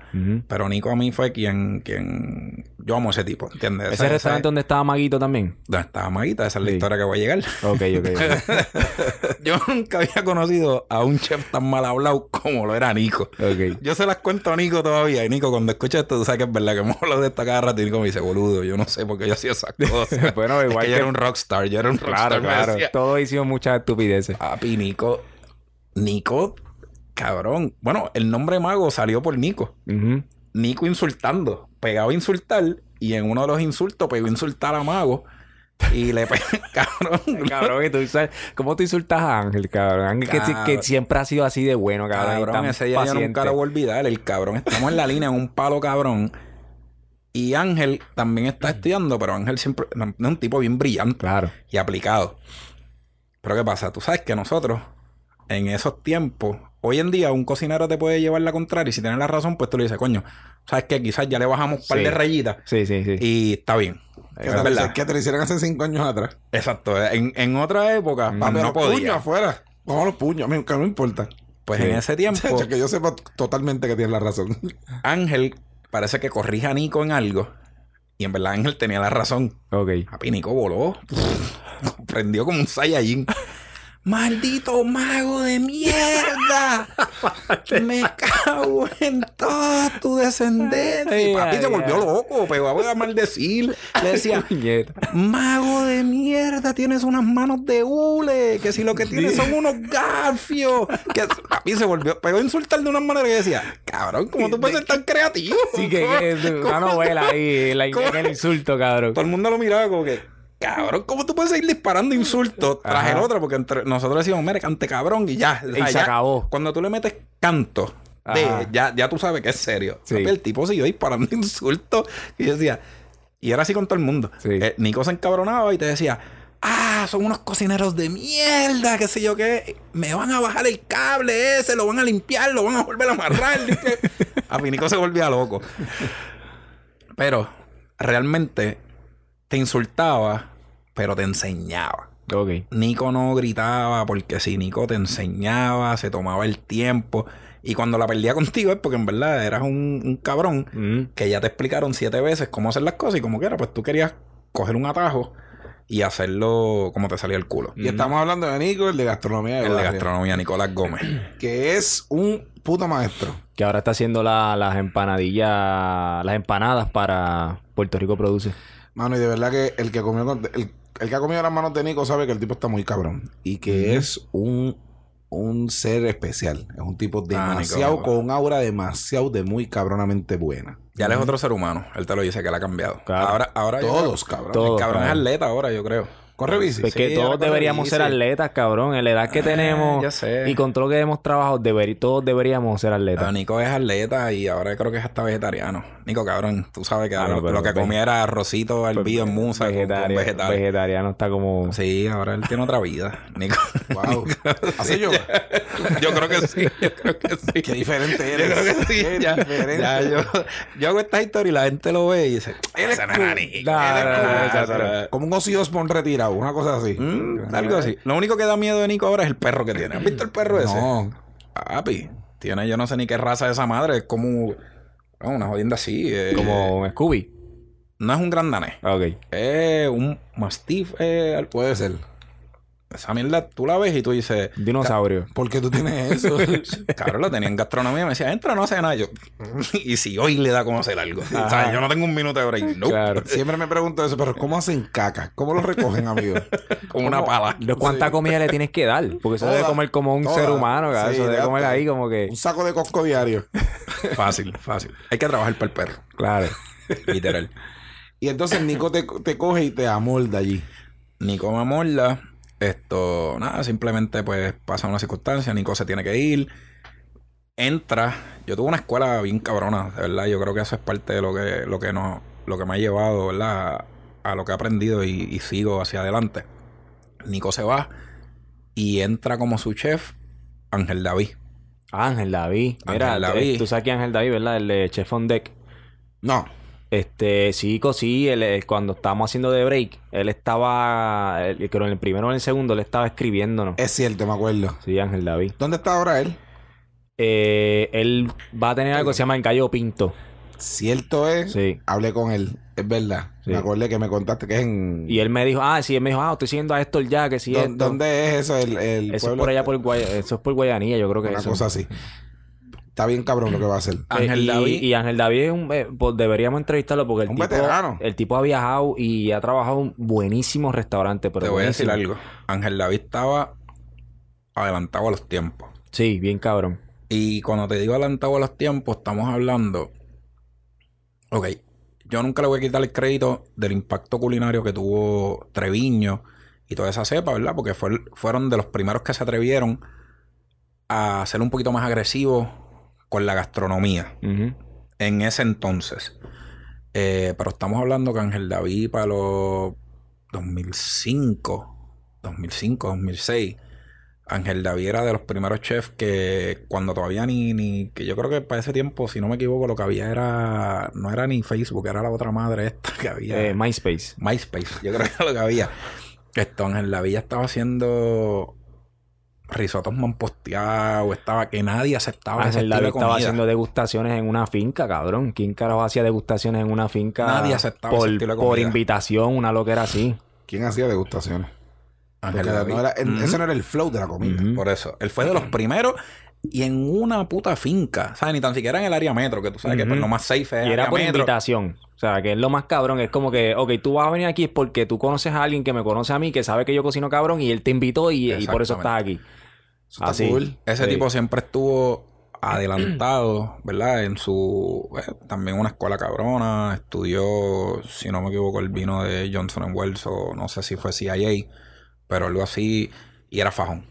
Era trabajador. Ángel David fue de los primeros que me enseñó a mí a, a mover la máquina. Cuando ya tú pensabas que todo estaba limpio, te decía, ven acá.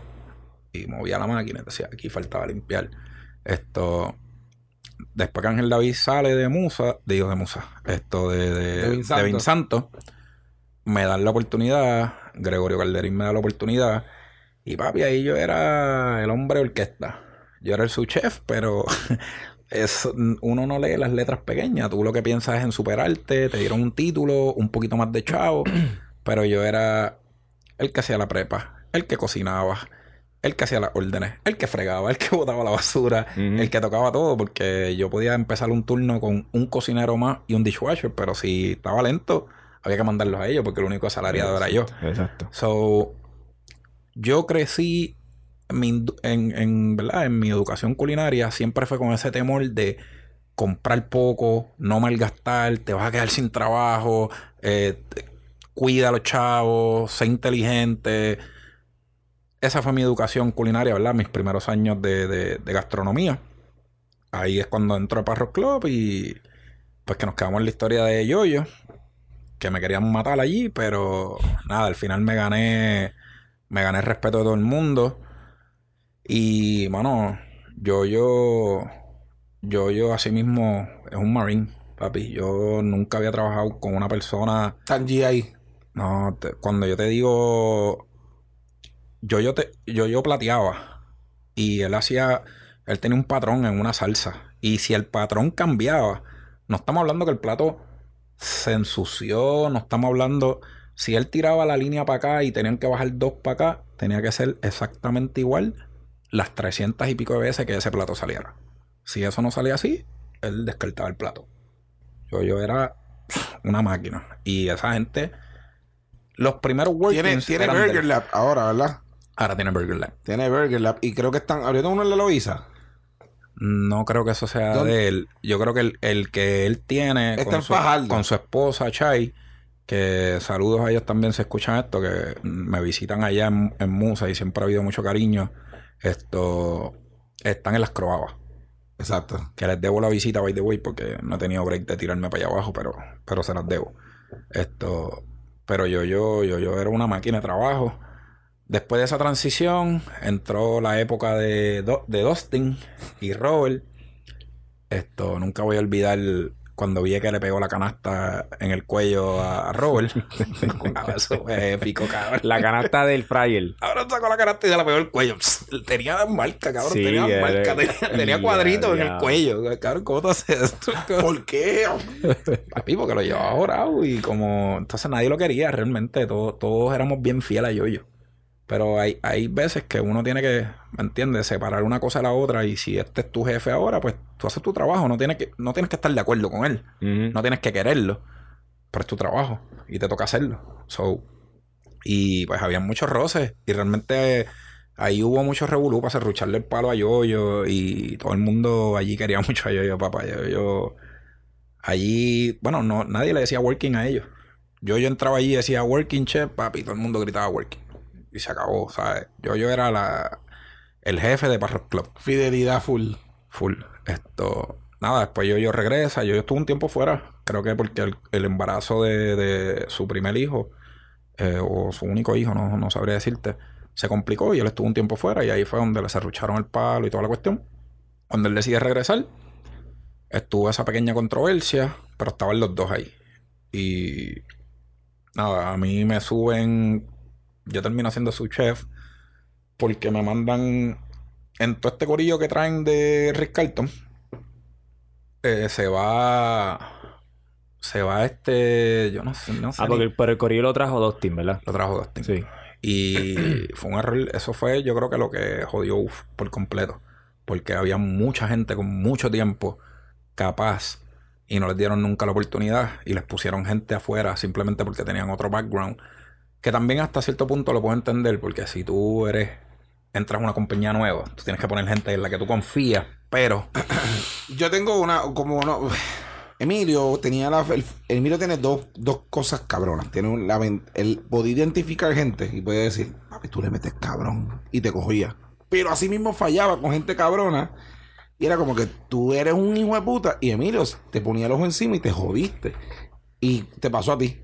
Y yo tengo una historia de esto, el que está bien cabrona. Y tal vez tú no, tal vez te acuerdas, tal vez no. Una vez estábamos este cabrón y yo en una línea sacando un almuerzo y tú hiciste un rap de pollo. Y Emilio pasa por la ventana y ve el rap y dice, ¿quién hizo este rap? Y este dice, yo, esto es una mierda. va Y yo estoy ya sacando otro rap de pollo. Y yo, para no escuchar a Emilio y tratar de coger a este cabrón y decir, no lo jodas, si estamos aquí bien arrollados y tú vienes a jodernos aquí en la línea, que Emilio era experto haciendo eso, pasaba por ahí a joder con uno. Y de momento yo pongo el rap y "Ya, esto está aquí. Ese, hombre veía esto y era como que tenía una pendeja. Y yo decía, puñeta, mano. Yo en mi carácter de cocina decía, este es el único tipo que le pone labels a las cosas aquí. Este es el único que nos hace limpiar las tablillas de arriba porque están asquerosas y nadie las manda a limpiar. Este es el tipo que está preocupado que esta cocina parezca una puta cocina porque todos los demás, papi, que yo era la lucha libre. Los rudos contra los buenos, los de por la mañana contra los de la noche. A puño limpio arriba, una lo que era. sí, mano. Yo, yo creo que Emilio, Emilio a mí nunca. No te quería. Emilio no me quería, pero. Pues, mano, hay, Eso hay está cosas bien. que lo que es tú a veces tu fortaleza es tu debilidad. O en. ¿Verdad? En, en teoría, esto. Yo creo que a mí lo que me jodía era que yo siempre he sido una persona bien leal. Y yo era extremadamente leal a Nelson. Y. Y en la línea no podían hablar mal de Nelson si Nelson no estaba. Y el frente mío. Y era. Y leal a Guillermo también, ¿entiendes? Yo no. Yo no podía estar. Quizás yo no estaba de acuerdo con las cosas que Guillermo podía estar haciendo o no. Pero. Guillermo era el chef del restaurante. Y mientras Guillermo no estaba, pues las cosas se hacen así y no me importa. Y no se puede hablar mal de él. Y lo mismo era con Nelson. Y muchos de los palos que yo cogía no eran culpa mía, ¿entiendes? Yo cogía palos que él me, me dijo, ah, tú no sabes guisar unas habichuelas. Que si hasta en casa tu abuelita, yo sí. Pero es que esa no es mi receta, esa es la receta de Guillermo. Y si él las quiere así, pues yo no sé quién para cambiarlas, pero pues. Y se ponían unas dinámicas bien incómodas en el restaurante. Porque Bien entonces cabrón. ponía a todo el mundo a guisar habichuelas. Y el que guisara mejor habichuelas tenía la receta de las habichuelas. Exacto. Coño, ¿tú sabes lo que es eso? Es una falta de respeto al chef del restaurante increíble. Yo, me, yo me acuerdo de, de eso lo de las habichuelas. y de los dumplings y la competencia de la sopa y la competencia del arroz guisado. Y tú decías, pero ¿por qué está pasando esto? Y se notaba que había una desorganización, un desorden en la, en la estructura de la compañía y estaba en ese momento rompiéndose. Claro. Se empezó a derrumbar porque aquí hay mucha culpa de los dueños del restaurante de no haberse adaptado y actualizado con velocidad a lo que ya estaba pasando Y ellos fueron tan innovadores y tan cabrones en el pasado que se confiaron de ese streak, de decir, papi, nosotros estamos bien duros. Y estaban bien duros. Pero hasta los más duros de los más duros de los más duros tienen que actualizarse. Claro. Y nunca, nunca lo hicieron. Y entonces pasa que se ve el chef, que viene otro chef, que viene otro chef, que viene otro chef. Y de momento tú dices, aquí no hay un control, no hay una organización. Y ninguno de esos cabrones, ni Dustin, ninguno de los que vino, eran los chefs del restaurante. Ellos no le dedicaban ni un día a la semana a estar en ningún restaurante. Simplemente ellos paseaban por ahí viendo exacto. inventario. Y haciendo que estaban haciendo cuando realmente estaban haciendo tres puñetas. Lo que estaban era bebiendo en el, en el que estaba abajo frente a Doña Fela. En el que abrieron allí. Que Yo le tengo- yo le tengo-. Te tengo poco respeto a, a ese tipo de, de empleados así. Y, y había gerentes así, ¿te acuerdas? Que había un- A ver, la que será como una discoteca, ¿verdad? Que, que, Sí. mi- que- que estaba bufiado ese, era Raven's como Room. Raven. Exacto. Eso estaba bien cabrón, cabrón. ¿verdad que es sí? que todos estaban cabrones. Sí, sí, sí. Todos estaban súper cabrones. Ese era sushi y discoteca. Cabrón. Y, y era, venía de todos lados. Los de mantenimiento eran unos bacalaos también. Hacho, los restaurantes se estaban cayendo en cántara con puñetas. Esa gota. La gota. ¿Te acuerdas de la gota del Barro Club? Papi, y venía. No, ¿no te acuerdas cuando.? Yo no sé si tú ya Cabrón, esa- una, una gota por un año. Lo de la Ay, linterna mágica de, de James que llega. Por eso te digo. Oh, bro. it- Le tiraba tres fotitos con la de esto. Ya, papi, ya. Y se ya. iba, se iba caminando como si estuviera en un rush. Y después Pero- entonces no venía. y después entonces venía. Los cuatro, los- Oye, los- y cuando, los tres chiflados. Cuando Pablo, cuando Pablo venía con el. se- Cabrón, nunca te pasó esto. Pablo un caballo. Pablo venía. Pablo. Oye, Pablo, yo lo amo, ¿viste? Pablo un sa- caballo. Yo amo a Pablo. Yo también. Ese es mi Este- pana, pana, pana y love. Que está en la bolera. Bueno, creo yo que está en la bolera sí. todavía. Ah, bueno, ahí estuvo hasta la pandemia. Las boleras no podía abrir, cabrón. Un año. Pero yo creo, él es el jefe. Él es el caballote de la bolera. Yo, estoy claro en eso y por eso yo juego bolos allí. Sí, papi, yo hice, sí, yo he hecho esta fiesta. Sí, Pablo, olvídate, Sí, Pablo, yo te amo, pero tengo que contar esto. Eres un cabrón porque, papi, Pablo venía con el celular pues, antes de tú entrar al turno. Le tiraba fotos a todo, cabrón, a todo, así, pam, pam, pam. Y de momento tú entrabas al turno y él venía, cabrón, con un, un folder así. Cabrón, con las fotos impresas, acuerdo, cabrón. acuerdo, cabrón. Y te decía, mira, la trampa de grasa, tú ves esta manchita aquí que tiene en la esquinita, eso no puede estar ahí. Tú viste que en el, en el, en el walking cooler tuviste este pedacito de rap paper que no está puesto ahí porque tiene que estar completamente sellado. Eso está la foto, cabrón. cabrón. Impreso. Pero eran managers. Sí. Él era una máquina. Pero Era- no le dieron la oportunidad. Tampoco. No le Él era el oportunidad. que tenía que ser el puto gerente general de UF.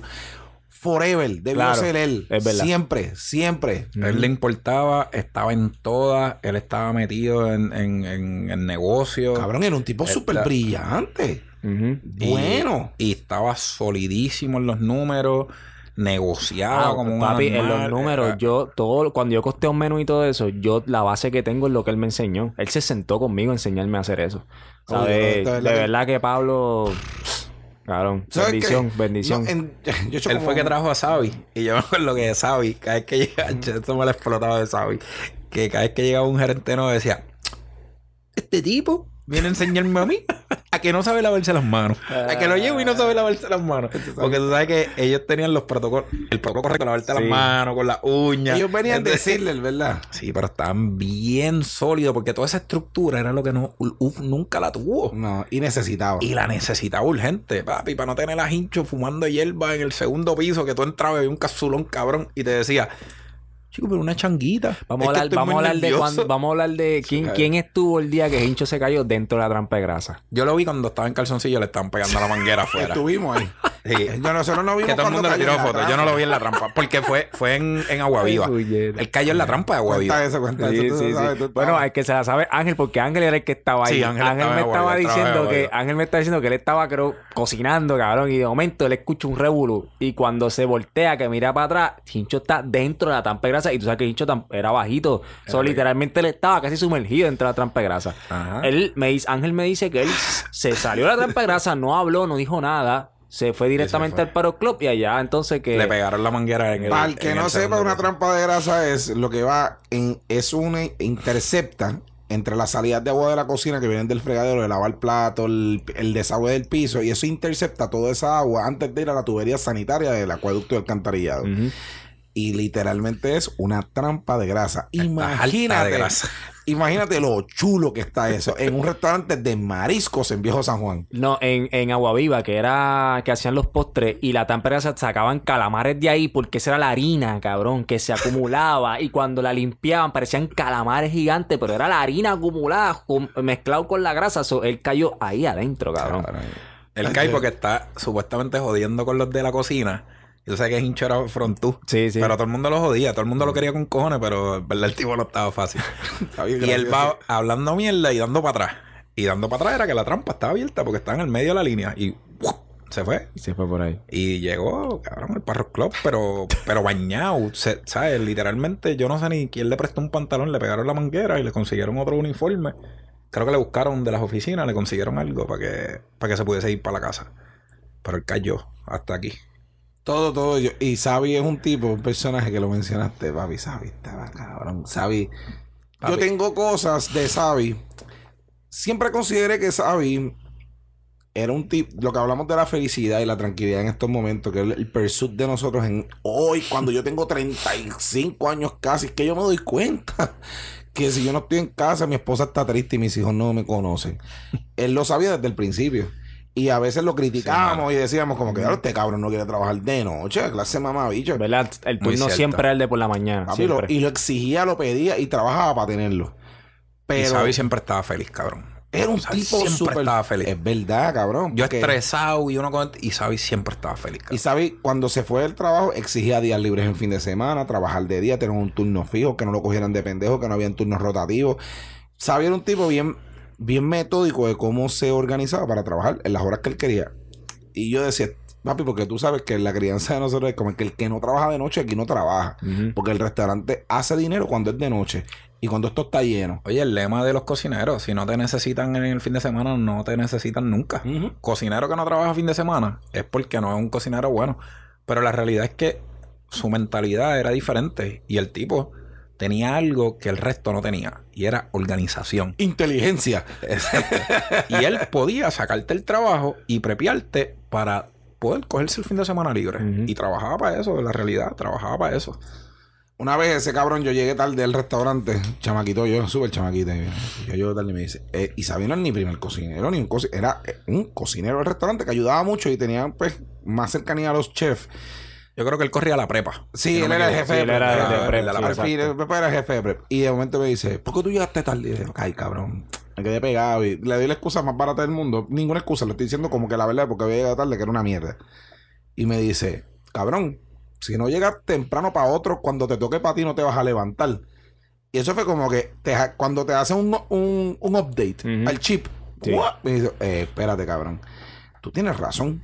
¿Tú sabes qué? Yo nunca jamás en mi vida, nunca llegué tarde a un trabajo. Más nunca, jamás.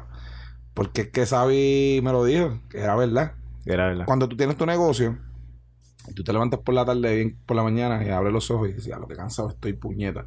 Y sabes que tú eres el responsable de abrir, hacer la prepa, y que pues no hay nadie jodiéndote la vida, pues te puedes tomar la libertad de quedarte en tu cama. Pero ese es el fracaso asegurado tuyo. No hay, hay, tú tienes que crear rutinas, ponerte alarmas y fijarte como si tú trabajaras para otra persona. En tu mente no puede estar que tú eres el dueño de tu negocio. Punto. Tú debes saber que eres el dueño del negocio y que tienes la responsabilidad de que eso opere, continúe y funcione.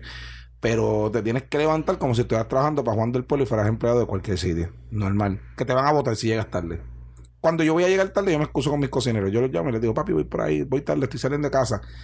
Por cualquier cosa. Y soy bien comunicativo con eso porque quiero que de la misma manera la gente que trabaje conmigo sea igual. Y para mí, cuando yo te entrevisto, a mí tú puedes ser un bacalao cocinando, no me importa si te voy a enseñar. Y lo que yo te digo es, lo único que yo no sé enseñar es la responsabilidad. Así que, papi, sé responsable, lo demás te lo voy a enseñar yo. Cierto. Punto. Punto. Pues sabes que, que yo cuando hago la entrevista hago la misma. Yo les digo, no me interesa saber dónde trabajaste. Yo quiero saber si tú quieres trabajar y por lo menos si sabes coger un cuchillo en la mano. El resto me voy a encargar. Literalmente eso que tú acabas de decir, eso es lo que yo hago aquí cuando contrato a la gente. Es que hay que, hay que, hay que ser así. Es lo único que tú tienes que ser responsable. Responsable y leal. Son dos cosas que son combinadas, son mortales para una cocina. Eso para un chef es lo más cabrón que tú puedes tener. Una persona responsable y leal. Pues Las yo- habilidades se practican. Antes de la pandemia decía eso. Ahora digo cuándo puedes empezar. Ahí que tú dices, dame mirarte. Habla- vamos. ¿Te bañaste hoy? Ok, contratado, contratado. Vamos, deber- deberíamos movernos para esa parte. Escúchate esto. Estaba, estaba yo hablando con un colega esta mañana que me llamó. Me dijo, papi, mira, que no consigo empleado. y tenía como 10 posiciones abiertas en el ya, restaurante. diablo. Sí, porque está, papi, tú, te hablamos de esto. Que están, tú has visto tu Facebook, tú tienes a todos los cocineros de Puerto Rico. ¿Cómo están esos feeds? Se busca dishwasher, se busca cocinero, se busca chef ofreciendo chavos que por primera vez yo vi lugares ofreciéndole el dinero que va A ti, que- a ti cuando contra, lo que te acuerdas que dije que contrató un par de gente que me preguntaste cómo está, pues él puso cocinero a 11 pesos, este dishwasher a 8, puso el precio de lo que le va, o sea, le- la cantidad de lo que le va a pagar para que la gente lo lea y, y, y, consiguió, así consiguió, porque si no lo haces ahora, así no, no te Y es llaman. cuando más se están pagando a los cocineros. Pero estaba hablando con el colega y le dice, no, porque la gente no quiere trabajar. Yo le dije, no es verdad. Eso no es verdad. Está la misma, está el mismo deseo de trabajar de siempre. Lo que pasa es que no hay empleados. La pandemia, combinada con el huracán, combinada con Ricky Renuncia y la inestabilidad política del país, ha provocado había una migración gigantesca de gente de la industria específicamente. Sí, del país entero, de muchas áreas, muchos sectores se han ido. Claro que sí, 300 y pico mil personas desde María. Pero específicamente de cocineros, hay una escasez absurda y absoluta. Absurda. Yo no sé cómo ustedes lo están sintiendo, pero de verdad que sido unos años bien rough después de María. Bueno, pues para mí ese es el pan de cada día. Yo. ¿Qué te puedo decir? Yo. Yo, yo tengo un, un mixed feeling entre todas las cosas que pasan. Esto. Hay veces que tengo cocineros que se quieren ir porque trabajan mucho y quieren ganar más. Y lo entiendo y lo respeto. Pero esa es la plaza que paga eso, ¿entiendes? Porque tú lleves más años o esto, yo no te puedo pagar un salario absurdo porque si no el negocio no hace dinero. Porque yo tengo que pagar. Cuando hago más covers, necesito más personal. Y hay que pagar más cosas. Y aumentan, ¿verdad? Los gastos en ciertas cosas. Y he tenido de todo, ¿entiendes? He tenido como gente que, que sí quiere trabajar, pero quiere una cantidad de dinero que no puedo pagar. Como tengo los que se conforman con lo que le puedas pagar o, o se sienten bien, ¿verdad? No, no, para no utilizar la palabra conformo, que, que están de acuerdo con el salario, pero no dan el grado. Y es bien complicado. Yo recientemente, eh, Ortiz se va, em- va a emprender, emprende en su, en su nuevo negocio y va a hacer lo suyo. Ortiz básicamente era quien me corría la cocina. So, detrás de Ortiz se van unos cuantos también por sus razones o lo que sea.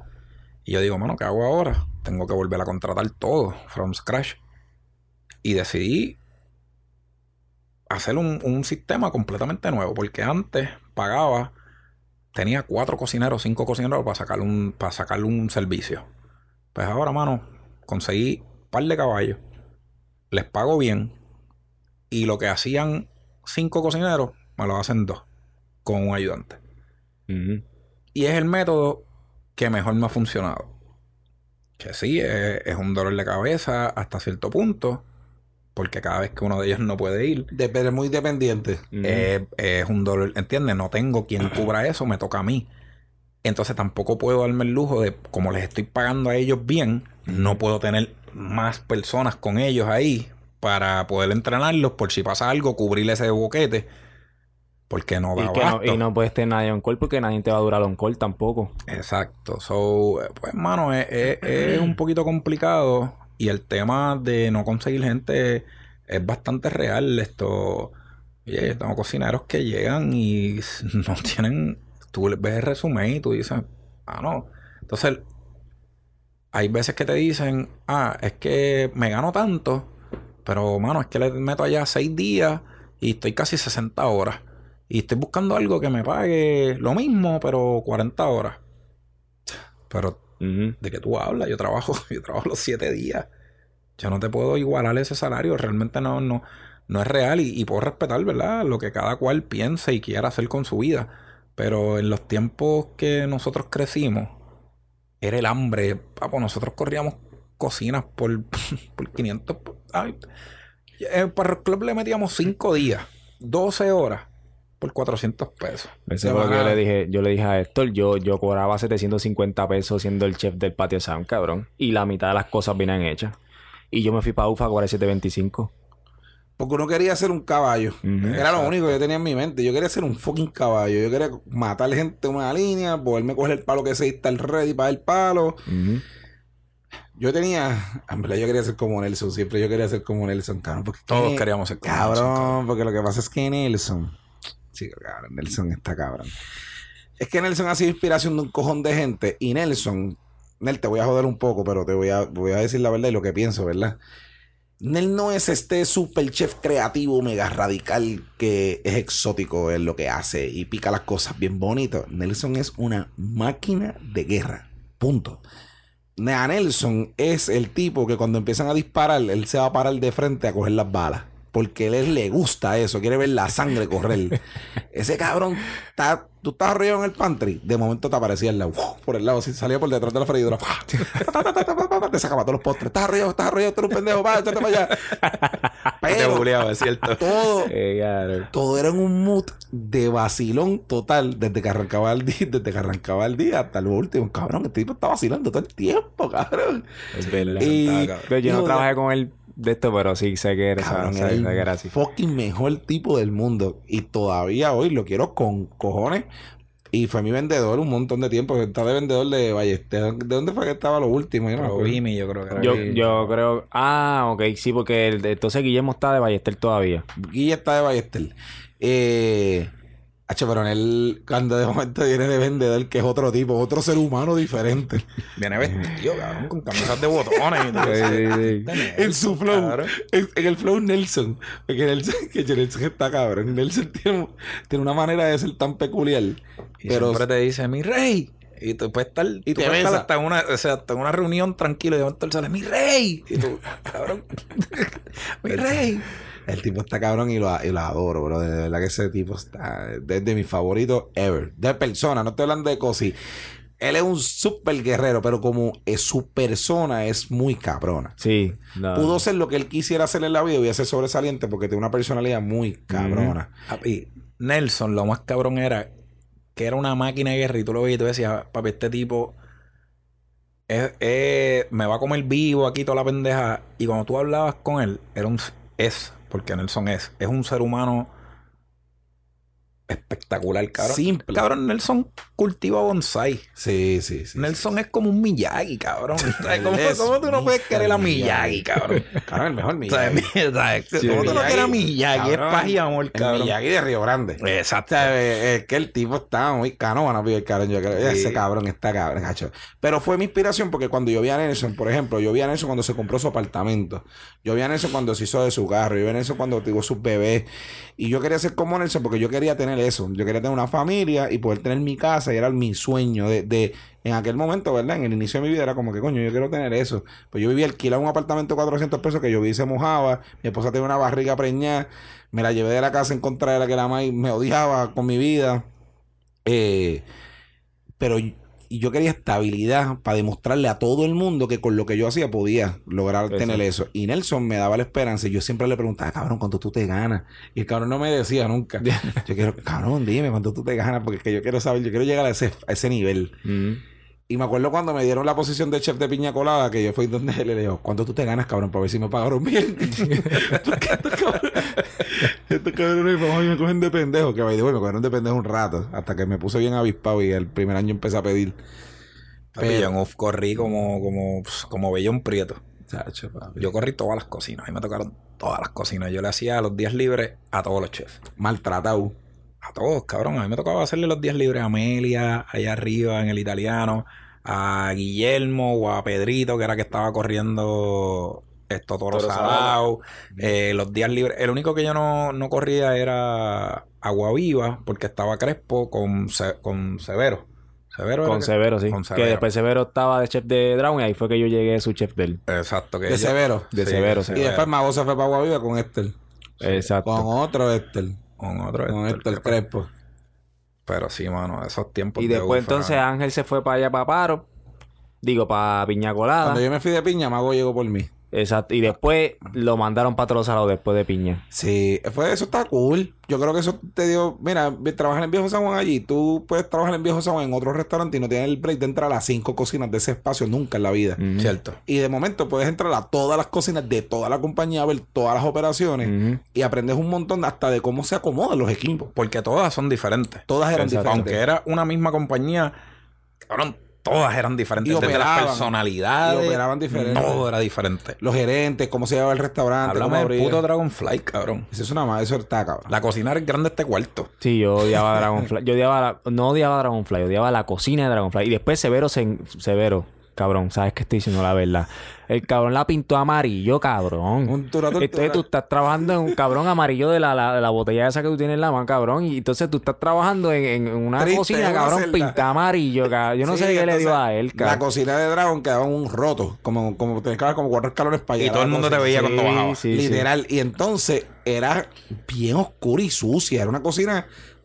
No sucia de, de- volvemos a lo mismo que hablamos lo- lo- lo- es que no está sucio porque es que es San Juan es un roto que hicieron una cocina por un Y restaurante como que el lleno. estaba ahí mismo, pues el piso está mojado y todo el tiempo está mojado y todo el tiempo te está resbalando y aun por Pero más mats que pusieras en el piso. Mira, sí. Héctor dice que cuando él dejó de trabajar en UF, no, más nunca le dio hongo en los pies. ¿Te pasó lo mismo a ti? Claro. Los zapatos me duraban un año, cabrón. Ya, lo que- literal. Oye, los cabrones suecos de 150 pesos un año, cabrón. Los explotaba. Yo los Escu- explotaba en los- seis meses. escupían los, los, los de- lo que aguanta por el lado Los, los Lo que se los ponían bien blanditos y se jodían Papi, Danilo bajaba, flochaba la máquina y salía el agua. Y tú decías, Sí, ya, "Cara, ya. maldita sea maldita llegabas, sea. Tú llegabas Y entonces llamabas a James y venía y tiraba tres lamparazos. Pi, pi, pi. Eso Eh. mañana está arreglado, seguro, si Claro, claro, claro. Cuando claro. metieron el fresh air. ¿Te acuerdas? Sea. Claro. Cabrón. Yo no sé qué puñeta pasó una vez. Realmente. Estaban los jodiendo con los aires, era. Sí, pero era la misma campana. La campana, el extractor se dañó. Había que cambiarlo, reemplazarlo. Eso era todo. un frechel. Está saliendo humo, ¿verdad?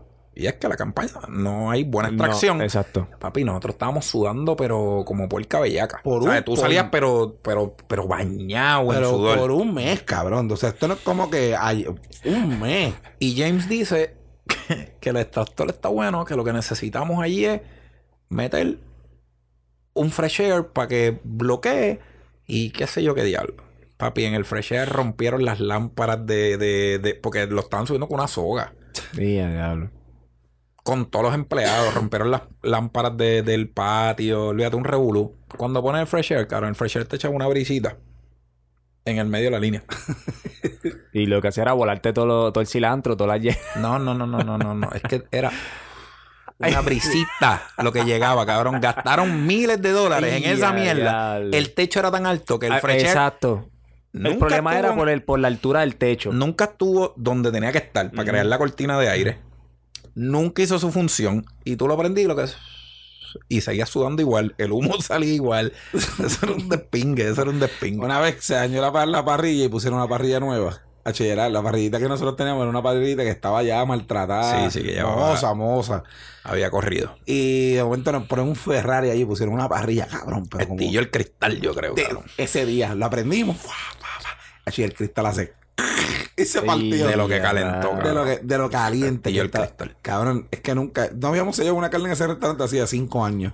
De momento sellaban las carnes porque estaba caliente. la Te parrilla. quemaban. Si te, tú sabes, eso no daba abasto. Negrito era el parrillero. Mira, son las... nueve- van a ser las 10. Va- vamos, vamos. Pero, pero, pero, no nos podemos ir sin yo preguntarle esto. Yo quiero saber, yo no, yo lo sé, pero yo quiero que ustedes lo expliquen, porque hay mucha gente desinformada, ¿ok? Entonces, nosotros queremos aprovechar este espacio para, para, para dejar claro muchas cosas. Por ejemplo, nadie se imagina que Héctor y yo somos tan panas haciendo lo mismo. ¿Entiendes? Teniendo el mismo negocio. eh, Literalmente hacemos lo mismo, pero somos super panas. La gente piensa que quizás somos enemigos o obviamente como nos ven ahora juntos y saben lo que estamos haciendo, pues se dan cuenta que no. O competidores. O competidores, que para nada, cabrón. Pero entonces yo quiero saber qué pasó porque ustedes eran bien amigos o son bien amigos y de momento hubo un punto donde, donde hubo una riña que toda la fucking industria lo sabe. Pero yo quiero saber qué pasó y cómo lo solucionaron. Porque esa, esa madurez de haberlo solucionado es lo que yo quiero que ustedes cuenten para que los que quizás están en riña por estupideces aprendan de ustedes y sepan, ¿verdad?, con la situación. Yo, yo voy a hablar primero.